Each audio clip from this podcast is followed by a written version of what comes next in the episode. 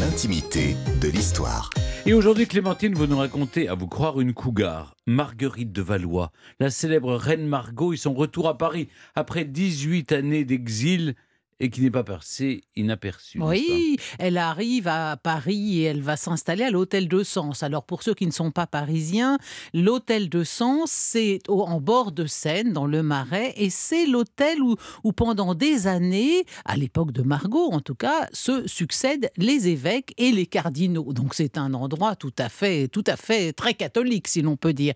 C'est là qu'a vécu euh, l'évêque qui a célébré les obsèques de François Ier, celui qui a créé Henri III, et puis alors celui encore plus fort, celui qui a converti Henri IV au catholicisme. Hein, celui-là, on peut le citer parce que convertir Henri IV, c'était plutôt perdu d'avance. Il s'appelait Renaud de Beaune, archevêque de Sens. Alors, c'est d'autant plus piquant de penser qu'après tant de vertueux ecclésiastiques, c'est la reine Margot de retour à Paris après ses 19 années d'exil au château d'Usson, près d'Issoire, qui vient s'installer dans ses murs. C'est pas le même genre de clientèle. Alors le 12 août 1605 arrive donc en cet hôtel de Sens cette femme énorme, quinquagénaire, quasiment chauve, que les habitants du quartier les plus âgés peinent à reconnaître, parce que ça a été une très belle femme, euh, Marguerite de Valois. Et puis elle arrive encore habillée comme à la mode du, du, temps de Charles IX. Hein, alors elle est un peu ringarde, hein, ça fait près de 20 ans qu'elle est, elle est près d'Histoire, qu'est-ce que vous voulez, elle est plus très up-to-date, la malheureuse. Son énorme gorge est découverte, ses grosses joues coulent sous le rouge, elle est beaucoup trop maquillée, puis elle est coiffée d'une perruque absolument innommable. Je cite Tallement des Réaux, une perruque d'un blond filasse blanchi sur l'herbe. Il ajoute Tallement des Réaux que pour garnir sa perruque, elle avait de grands valets de pieds blonds que l'on tondait de temps en temps.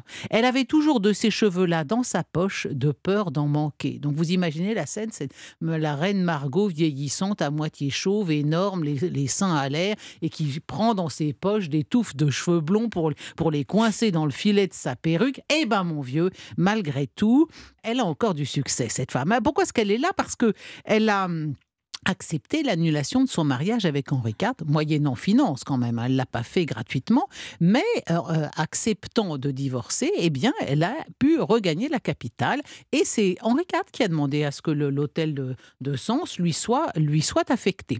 Et là, elle va, elle va vivre là, entourée d'une cour brillante, où voisine des ecclésiastiques vénérables et des jeunes gens bien bâtis. Et comme on dit, le coudoiement, comprenez la, la, la, la cohabitation, le coudoiement de la dévotion et de la licence, c'est-à-dire en gros de la prière et de l'alcôve, c'est tout à fait valois. Et de ce point de vue-là, évidemment, la reine Margot, elle, elle a de quoi se défendre. Alors, en même temps, euh, dans la mesure où elle avait, elle avait dû découvrir qu'elle était stérile, puisqu'elle n'a pas pu donner d'enfant à Henri IV, eh ben, elle, aurait eu tort de se priver des plaisirs défendus. Hein. Elle risquait pas de se retrouver enceinte.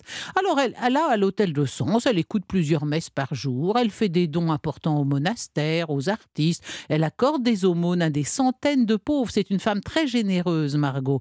L'argent pour Rodiguer n'est pas toujours à elle, hein. elle s'endette, mais elle, elle, mettait toujours un point d'honneur à ne jamais rembourser ses, ses dettes, la reine Margot.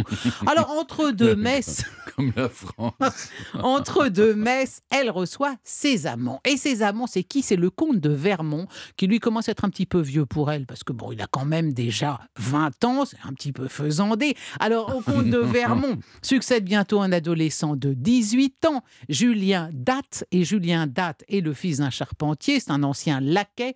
Mais bon, comme elle veut quand même avoir un, un amant un petit peu plus classe et gommer ses origines modestes, elle l'appelle date de Saint-Julien, tu parles. Enfin bon, Vermont, très jaloux de date, 20 hein, et 18 ans et 52 la, la, la, vieille dame chauve. Et alors Vermont...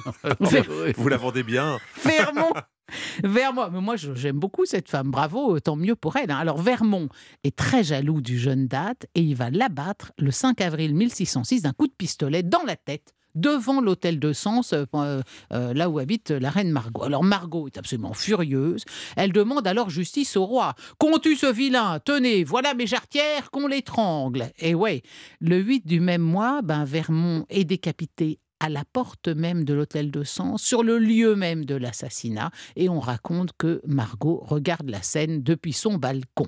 Le chroniqueur de l'époque, l'Étoile, rapporte qu'il aurait fait le malin jusqu'au bout, et il ne regrettait rien, puisqu'il avait eu ce qu'il voulait. Il voulait la mort de son rival. Margot, c'était sa copine à lui, pas à date de Saint-Julien. Elle a perdu les deux amants d'un coup. Ah ben voilà, alors elle en avait plus. Alors elle a pris en horreur cette résidence, elle l'a quittée deux jours plus tard, elle, elle a emménagé sur la rive gauche rue de Seine. Elle n'est donc restée que huit mois à l'hôtel de Sens, jurant de ne jamais y remettre les pieds. Après elle, retour des ecclésiastiques. Donc si vous y allez un, un, de ces jours, hein, ça se trouve rue du Figuier et ça a été appelé la rue du Figuier dès le XIIIe siècle. Et Margot avait fait abattre le figuier centenaire qui agrémentait le devant de son l'hôtel de Sens parce que ça gênait les évolutions de son carrosse. Donc elle avait du mal à manœuvrer pour rentrer chez elle. Elle en avait marre, elle a tout fait couper. Mais aujourd'hui, rue des Figuiers, il y a un figuier et c'est très exactement là où le beau Vermont assassina le, vieux Julien Date pour l'amour de la reine Margot. Merci beaucoup Clémentine. Maintenant, c'est le moment de l'émission. Vous le savez, je ne contrôle plus rien, mais on va éviter de se tirer dessus, hein, Clémentine. C'est vous, Jean-Luc, qui prenez la main pour Burn to be Alive, le quiz.